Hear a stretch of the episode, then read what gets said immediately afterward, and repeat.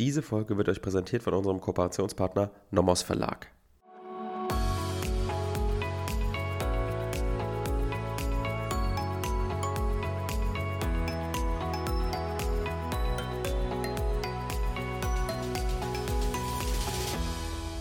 Willkommen zu einer neuen Folge Kurzerklärt.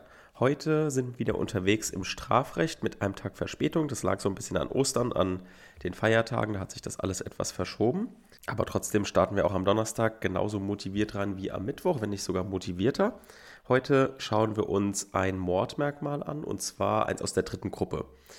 Und zwar das Mordmerkmal der Verdeckungsabsicht. Schauen uns aber vorher nochmal die dritte Gruppe an sich an. Da ist ja auch die Ermöglichungsabsicht drin und wir wollen erstmal so ein bisschen Allgemeines zu beiden Absichten hören und dann schauen wir uns die Verdeckungsabsicht im Überblick an und in der nächsten Folge, also nächste Woche, machen wir dann die Verdeckungsabsicht mit all ihren Problemen. Da gibt es so drei, vier Stück, die wir mal kurz ansprechen müssen, die jetzt keine riesigen Probleme sind. Ne? Also es ist jetzt nicht so wie im Diebstahl, fremde wirkliche Sache, Gewahrsam, was auch immer, wo ähm, es riesige Streitigkeiten zum Teil gibt, sondern man muss hier einfach so ein paar Rechtsprechungen kennen und ein paar Probleme, die man dann in der Klausur irgendwie ein bisschen argumentieren kann. Ähm, das reicht aber für zwei Folgen. Das heißt, die heutige ist so ein bisschen der Überblick, unsere abstrakte Folge und dann nähern wir uns dann wieder, wie, wie wir es eigentlich immer machen, in der nächsten Folge konkret bestimmten Problemen, dass ihr da so hm, eine zwei Folgen Überblick mit Vertiefung dann auch für das Thema Verdeckungsabsicht habt. Wie zu jedem Semesterbeginn ähm, kommen immer wieder neue Leute dazu und deswegen wollte ich euch nochmal dazu aufrufen, gerne den Podcast mit 5 Sternen zu bewerten. Das ist für uns enorm wichtig. Für euch ist es nur ein kleiner Klick.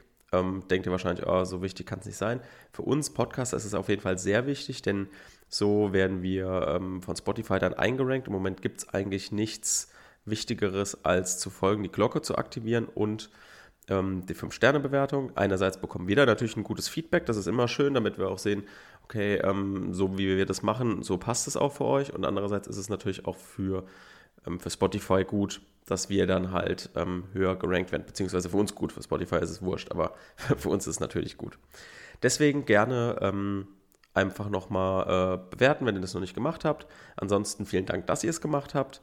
Und ja, dann wollen wir jetzt eigentlich auch nicht weiter Zeit verlieren, sondern starten mit der Verdeckungsabsicht in die Folge. Was ist jetzt die Verdeckungsabsicht? Die Verdeckungsabsicht ist ein Mordmerkmal aus der dritten Gruppe. Und wie man schon allein am Wortlaut erkennt, ist das ein subjektives Merkmal, ne? weil da ist das Wörtchen Absicht drin.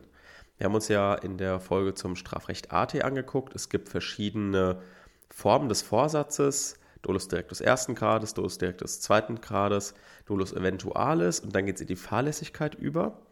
Und hier haben wir jetzt das Wörtchen Absicht. Was das genau bedeutet, schauen wir uns natürlich noch an. Aber erstmal so viel. Alleine für euch in der Klausur ist es wichtig zu wissen, ach, es ist was Subjektives. Das heißt, ihr prüft es auch im subjektiven Tatbestand. Und wir müssen natürlich hier auch wissen, das ist so ein bisschen jetzt eigentlich, wie ich euch das beim Versuch erklärt habt. Es ist jetzt total wichtig für den Korrektor zu sehen, dass ihr das auch verstanden habt. Und wie könnt ihr dem Korrektor das jetzt zeigen, dass ihr es verstanden habt? Ihr schreibt ganz oft in der Klausur aus Sicht des Täters. Denn es wird jetzt, diese Verdeckungsabsicht wird beurteilt auf Basis seiner Vorstellungen, weil es ist ja was Subjektives. Das ist wie beim Versuch, wo wir gesagt haben, ja, nach der Vorstellung des Täters ist, wäre die Tat so und so weitergelaufen. Das war ja da auch ganz wichtig, dass wir dem ähm, Klausurenkorrektor gezeigt haben, ja, wir wissen, dass wir jetzt hier keine vollendete Tat haben, sondern wir sind hier im Versuch und prüfen auch alle Tatbestandsmerkmale aus Sicht des Täters. Und eben hier ist es genauso wichtig. Ne? Also vergesst das nicht, schreibt das immer mal gerne rein, damit es der äh, Korrektor auch sieht, ihr habt es verstanden. Gut, da gibt es natürlich auch eine Definition zu. Die Definition für die Verdeckungsabsicht ist, mit Verdeckungsabsicht tötet, wem es darauf ankommt, durch die Tötung entweder die Aufdeckung der Vortat in einem die Strafverfolgung sicherstellenden Umfang oder die Aufdeckung seiner Täterschaft zu verbergen. Hier sind natürlich jetzt auch wie immer schon so ein bisschen Rechtsprechung drin, manche Streitigkeiten sind hier schon drin. Ähm, nur als Beispiel, ähm, hier heißt es ja, durch die Tötung entweder die Aufdeckung der Vortat in einem die Strafverfolgung sicherstellenden Umfang. Und es gibt nämlich auch die Streitigkeit, ja, ähm, wer muss denn jetzt Also wo, wo muss die Gefahr bestehen, dass diese Vortat aufgedeckt wird?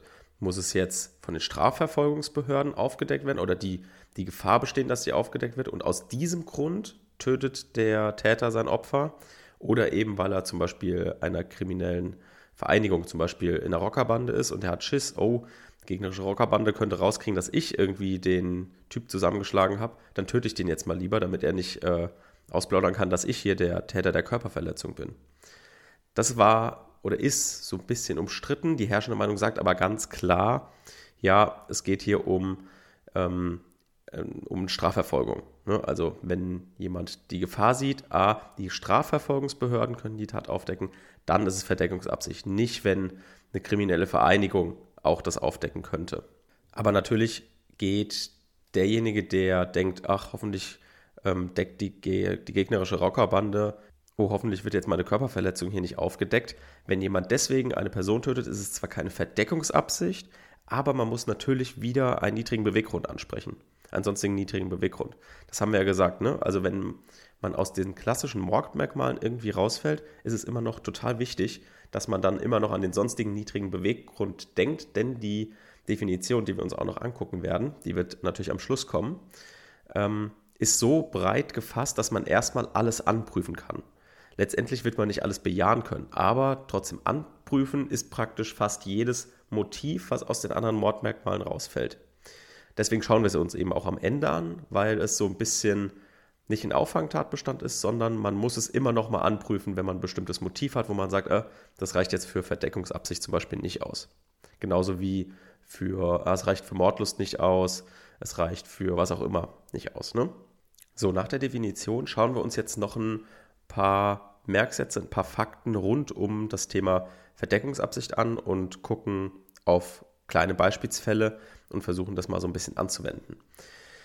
Wenn wir aber jetzt nochmal kurz ähm, einen Schritt zurückgehen und sagen, ja, was haben denn diese beiden Absichten in der dritten Gruppe gemeinsam? Die sind natürlich beide subjektive Unrechtsmerkmale in dieser Gruppe und verknüpfen final die Tötungshandlung mit einer weiteren Straftat. Also immer wenn ihr eine weitere Straftat habt und ihr wisst schon, ah, okay, im Sachverhalt steht, er will was verdecken, er will was ermöglichen mit einer anderen Tat ob das dann letztendlich passt, irgendwie, ob das äh, wirklich dann die Vortat ist oder nicht, darauf kommt es jetzt erstmal nicht an. Ihr müsst jetzt erstmal beides anprüfen. Und da gibt es einen kleinen Tipp von mir.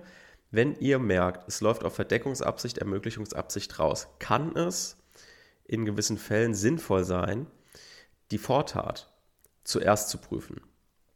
Ihr denkt vielleicht, ja, klar, selbstverständlich. Nee, so selbstverständlich ist es eben nicht, weil normalerweise ähm, startet man ja in der Klausur mit dem stärksten Delikt, prüft es zuerst an. Also hier in dem Fall wäre das jetzt der Mord. Prüft man also zuerst Mord mit Verdeckungsabsicht an. Dann muss man aber Inzident prüfen in der Verdeckungsabsicht. Ja, was ist jetzt die Vortat? Ist das jetzt auch eine ähm, strafrechtlich relevante Tat? Und das Inzident zu prüfen, kann man machen, aber erstens verwirrt man sich selber und es sieht nicht ganz so souverän aus. Also wenn ihr zum Beispiel eine Körperverletzung als Vortat habt, die dann verdeckt werden soll, dann prüft doch ausnahmsweise die Körperverletzung vor dem Mord. Man kann euch jetzt nicht vorwerfen, ja, der Aufbau ist blöd, eigentlich muss man immer das Delikt, ähm, dessen äh, Freiheitsstrafe am höchsten ist, muss man natürlich dann immer zuerst prüfen. Das kann euch nicht vorgeworfen werden, denn der Aufbau ist euch überlassen. Niemand kritisiert euch we wegen dem Aufbau, sofern er nicht wirklich falsch ist. Und so seid ihr klausurtaktisch geschickt und zeigt auch dem Korrektor vielleicht schon, guck mal, ich prüfe jetzt zwar Körperverletzung an, und ähm, offensichtlich läuft es auf einen Mord hinaus, also habe ich verstanden, dass es eine Vortat gibt. Also ist es clever, wenn ihr auf der Lösungskizze das durchgeht, merkt, ah, es läuft vielleicht auf Ermöglichungs- und Erdeckungsabsicht raus und dann schreibt ihr euch einfach dran, bei der Körperverletzung, die ihr vielleicht danach prüft, ja, Sternchen oben ähm, mache ich zuerst in der Klausur. Genau. Also, bei der Ermöglichungsabsicht jetzt wird die Tat durch den Umstand qualifiziert, dass der Täter die Tötung als Mittel zur Begehung einer weiteren Straftat einsetzt. Bei der Verdeckungsabsicht jetzt liegt die besondere Verwerflichkeit darin, das ist also der Sinn und Zweck, warum gibt es dieses Mordmerkmal, dass ein Mensch jemanden anderen tötet, um die eigene oder auch eine fremde Bestrafung zu verhindern.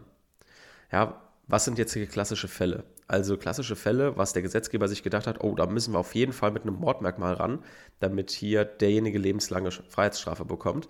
Nämlich, dass jemand das Opfer, ein Zeuge oder ein Verfolger tötet. Also die Strafverfolgung enorm behindert. Einerseits das und natürlich ist es auch besonders verwerflich, aus dem Grund einer Vortat auch wiederum zu töten. Also diese kriminelle Energie zu haben, zu sagen, dass ich habe schon eine Tat begangen, eine Vortat, und habe jetzt die kriminelle Energie, noch eine weitere Tat zu, zu begehen, eine noch schlimmere Tat, um eben die verhältnismäßig wahrscheinlich, in der Regel jedenfalls leichtere Tat zu verdecken. So, also diese zwei, diese zwei Zwecke der Verdeckungsabsicht gibt es jetzt. Und mit dem Hintergrund müssen wir uns auch nochmal vor Augen führen, was jetzt das Wörtchen Absicht bedeutet. Absicht bedeutet hier, dass eben die Tötung auf jeden Fall beabsichtigt sein muss, um eine Tat zu verdecken. Das heißt, hier zeigt der Gesetzgeber, wir brauchen einen Finalzusammenhang zwischen der zu verdeckenden Tat und der Tötung. Dieses muss also mit Absicht verbunden sein. Also ich töte, weil ich die Absicht habe, eine Vortat zu verdecken. Und deswegen auch dieses Wörtchen Absicht. Das heißt, Ihr könnt euch das vielleicht Absicht unterstreichen, dann wisst ihr, ah, wir brauchen hier einen Finalzusammenhang. Aber hinsichtlich der Tötung reicht nach wie vor Dolus Eventualis aus. Ne? Weil die Tötung, kann man sich ja leicht merken, prüft man ja vielleicht davor. Und dann Vorsatz bezüglich der Tötung ist immer noch, genau wie wir es im Mord immer haben, ist auch Dolus Eventualis. Nur diese finale Verknüpfung zwischen zu verdeckender Tat und Tötung, das muss Absicht sein.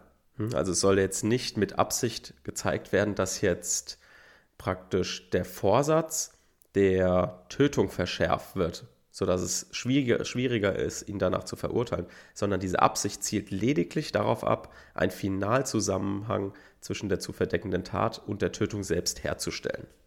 So, hier gibt es jetzt auch in der Verdeckungsabsicht natürlich ein paar Probleme, die werden wir uns in der nächsten Folge detailliert anschauen, aber nur schon um die euch so ein bisschen schmackhaft zu machen. Also, zwischen der Vortat und der Tötung muss jetzt keine zeitliche Zäsur vorhanden sein. Also beide Taten können ineinander übergehen. Jetzt wird es aber natürlich kompliziert. Was heißt, wenn die Taten ineinander übergehen? Wir haben ja im Wortlaut von 211 in der dritten Gruppe haben wir eine andere Tat. Das heißt, es muss jetzt auch wirklich eine andere Tat sein. Und wenn die Taten ineinander übergehen, kann es schwierig werden. Also wenn ich zum Beispiel den Vorsatz habe, ja, wir gehen mal von diesem Rockerfall aus, ja, ich hau dem eine rein, dem anderen Rocker, und während ich den verprügel, ändert sich mein Vorsatz. Dann denke ich, ah, Mist, wenn ich den jetzt verprügel, dann werde ich vielleicht von den Strafverfolgungsbehörden zur Rechenschaft gezogen, also werde verurteilt wegen gefährlicher Körperverletzung, schwerer Körperverletzung, was auch immer. Und dann überlege ich, ja, dann töte ich ihn lieber. So, das, und während, während das, das überlege ich mir während diesen Körperverletzungshandlungen. Also die Taten gehen ineinander über. Da muss man natürlich gucken, ist das jetzt eine andere, eine andere Tat oder halt nicht. Und das schauen wir uns in der nächsten Folge anhand ein paar Beispiele an, damit ihr da mal ein Gefühl für bekommt, wann ist es eine andere Tat und wann eben nicht. Hier spielt natürlich, kann ich jetzt schon mal anteasern, der Vorsatz natürlich eine entscheidende Rolle. Ich habe das jetzt auch extra, diesen Roggerfall so ein bisschen ausgeführt mit, ja, erst habe ich einen Körperverletzungsvorsatz, und dann währenddessen fasse ich einen neuen Vorsatz ne, und sage, ah, jetzt wird er getötet. So, das ist also auf jeden Fall wichtig, dass man hier drauf achtet. Werbung. Heute haben wir natürlich auch wieder eine Empfehlung für euch vom Nomos Verlag. Und zwar diesmal wieder so ein bisschen anknüpfend an hoffentlich die nächsten Folgen, denn es gibt bei uns demnächst, hoffentlich, wenn das alles funktioniert, eine Zivilrechtsreihe. Und deswegen stellen wir euch jetzt schon mal ein paar Bücher vor, die wir besonders gut finden für Zivilrecht. Also wir hatten ja schon das Klausurentraining für gesetzliche Schuldverhältnisse empfohlen und jetzt nochmal so ein bisschen zurück zu den Basics. Klausurtraining für BGB, AT und Schuldrecht. Da gibt es jetzt eine Erstauflage von Professor Dr. Andreas Klees und Johanna Keisenberg. Die zweite Auflage wird es 2025 geben, also ist noch ein bisschen Zeit. Könnt also, euch also die erste Auflage holen, die ist auch noch aktuell. Hier geht es eben darum, dass gerade für Anfänger, die im BGB AT oder im Schuldrecht noch in den ersten Semestern sind und keinen Plan haben, was ist jetzt BGB AT, was prüfe ich da. Ähm, hier ist es natürlich sinnvoll, viele Fälle zu machen. Und dafür ist das Buch sehr gut und gibt auf jeden Fall eine gute Einführung ins Klausurenschreiben, insbesondere im Hinblick auf BGB AT und Schuldrecht, weil die Klausuren dort natürlich immer nochmal andere sind als im Öffrecht und im Strafrecht. Im Öffrecht und Strafrecht kann man vielleicht noch Klausuren gut bestehen, indem man ganze Satzbausteine, ja, Textbausteine auswendig lernt. Das geht halt im ähm, BGB AT und Schuldrecht nicht, denn hier muss man halt immer, ähm, ist ein bisschen wie ein Labyrinth, also man muss dann hier abbiegen, dann hier abbiegen und da kann man eben nicht immer die gleichen Textbausteine nehmen. Deswegen unsere Empfehlung Klausurentraining BGB AT und Schuldrecht von Klees Keisenberg ist natürlich bei uns auch wieder in der Folgenbeschreibung verlinkt. Werbung Ende. Was jetzt für euch wahrscheinlich auch noch wichtig zu wissen ist, ist, dass der Täter ähm, auch nur die Beteiligung einer anderen Person an der Vortat verbergen möchte. Das reicht also auch aus. Ähm, was jetzt auch ausreicht, ist, wenn er nur so ein bisschen die Spuren verwischt. Was jetzt eben nicht vorausgesetzt wird, ist eben, dass die Tat völlig verborgen wird. Ne? Also es muss jetzt nicht funktionieren dass wirklich diese, diese Tat nicht auffliegt, sondern es muss eben nur in der Absicht des Täters sein, ah, ich möchte die Tat irgendwie verdecken. Aber hier muss natürlich darauf geachtet werden, dass die Tat noch nicht aufgedeckt ist. Weil natürlich, auch vom Wortlaut her, funktioniert eine Verdeckungsabsicht nur, wenn noch etwas zu verdecken ist. Weil wenn etwas entdeckt ist, kann auch nichts verdeckt werden. Ne? Also das ist wichtig, sobald es eben, sobald die Strafverfolgungsbehörden schon hinterher sind, die Vortat aufgedeckt haben, und ich dann ein Opfer töte, dann ist es möglicherweise nicht mehr Verdeckungsabsicht, sondern man prüft dann einen sonstigen niedrigen Beweggrund an.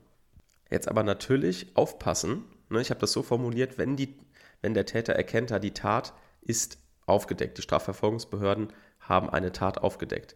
Dann ist es natürlich so, der Täter hat erkannt, dass, also seine, sein, sein Inneres aus Sicht des Täters kann schon keine, kann nichts mehr verdeckt werden. Ist es jetzt aber so, dass die Strafverfolgungsbehörden schon bei der Vortat beim Ermitteln dabei sind und der Täter selbst hat das noch nicht entdeckt, also hat nicht gemerkt, dass die Tat aufgeflogen ist und trotzdem die Tötungshandlung vornimmt, dann ist es eben so, dass aus Sicht des Täters Verdeckungsabsicht schon vorliegt. Und dann kann man eben ähm, schon den Mord wegen Verdeckungsabsicht prüfen. Also hier auch wieder ganz wichtig, auf die Sicht des Täters achten. Ne? Also nochmal als kurze Zusammenfassung. Wenn die Tat aufgedeckt ist, kommt es darauf an, ob der Täter das weiß oder nicht. Weiß der Täter, dass die Tat aufgedeckt ist, dann kommt keine Verdeckungsabsicht, lediglich ein sonstiger niedriger Beweggrund ähm, in Frage. Ist es jetzt aber so, dass die Tat aufgedeckt ist und der Täter weiß das nicht, dann sind wir in der Verdeckungsabsicht drin, ganz normal, weil wir bei diesem subjektiven Mordmerkmal darauf achten müssen, dass wir aus Sicht des Täters prüfen. Also hier auch wieder total relevant, was wir am Anfang besprochen haben. Auch hierzu können wir in der nächsten Folge nochmal einen kleinen Beispielsfall machen, dass ihr ja, das ein bisschen besser auf dem Schirm habt. Kleine Zusammenfassung jetzt nochmal der Folge. Also, was ist jetzt wichtig, dass ihr das mitnehmt aus dieser Überblicksfolge? Natürlich die Definition. Es ist wichtig, dass ihr erkennt, die Verdeckungsabsicht ist ein subjektives Merkmal. Also man muss immer aus Sicht des Täters gucken. Ist die Tat aus Sicht des Täters aufgedeckt oder nicht? Kann ich hier noch was verdecken oder nicht? Es kommt nicht auf einen Erfolg an, sondern es kommt darauf an, dass der Täter versucht, es zu verdecken. Dann kommt es darauf an, dass er die Tat vor den Strafverfolgungsbehörden geheim halten will und nicht vor einer kriminellen Rockerorganisation. Hier kann auch gern mal ein bisschen argumentiert werden, sollte das der Fall sein. Da kann man also das eine mit dem anderen abwägen. Natürlich als Backup haben wir immer noch den sonstigen niedrigen Beweggrund, falls wir hier irgendwo ausscheiden, dass wir immer noch ein Mordmerkmal haben, das wir anprüfen können. Dann ist es natürlich wichtig zu überlegen, ja, wenn ich eine Vortat habe, prüfe ich die doch zuerst im Gutachten, damit ich später keine Inzidentprüfung vornehmen muss. Ist und sollte natürlich eine Ausnahme bleiben, denn ihr prüft natürlich normalerweise das Delikt zuerst, was mit der höchsten Strafe betitelt ist. Also wenn jetzt Mord und eine Körperverletzung begutachtet werden soll, dann natürlich immer schön den Mord zuerst prüfen, denn oft ist es ja auch so, dass die Körperverletzung mit dem Mord verwirklicht wird und dann subsidiär ist und zurücktritt. Ne? Also das ist äh, natürlich auch wichtig zu beachten, aber eben zu trennen, trennen zu können, ja, ist das jetzt eine Körperverletzung, die mit dem Mord begangen wird, oder ist das eben eine andere Tat? Das ist halt, könnt ihr schon schön dem Korrektor zeigen, ja, das habe ich begriffen und prüfe die Körperverletzung zuerst. Und hier können wir dann auch in der nächsten Folge einen Tipp geben, dass ihr nämlich den Vorsatz dann schon im Körperverletzungsvortatsdelikt schön so formulieren könnt, dass klar wird, dass sich vielleicht der Vorsatz ändern könnte und umschlägt in eine Verdeckungsabsicht. Genau, soviel dann zur heutigen Folge. Dann hören wir uns im Strafrecht wieder in der nächsten Woche. Tschüss.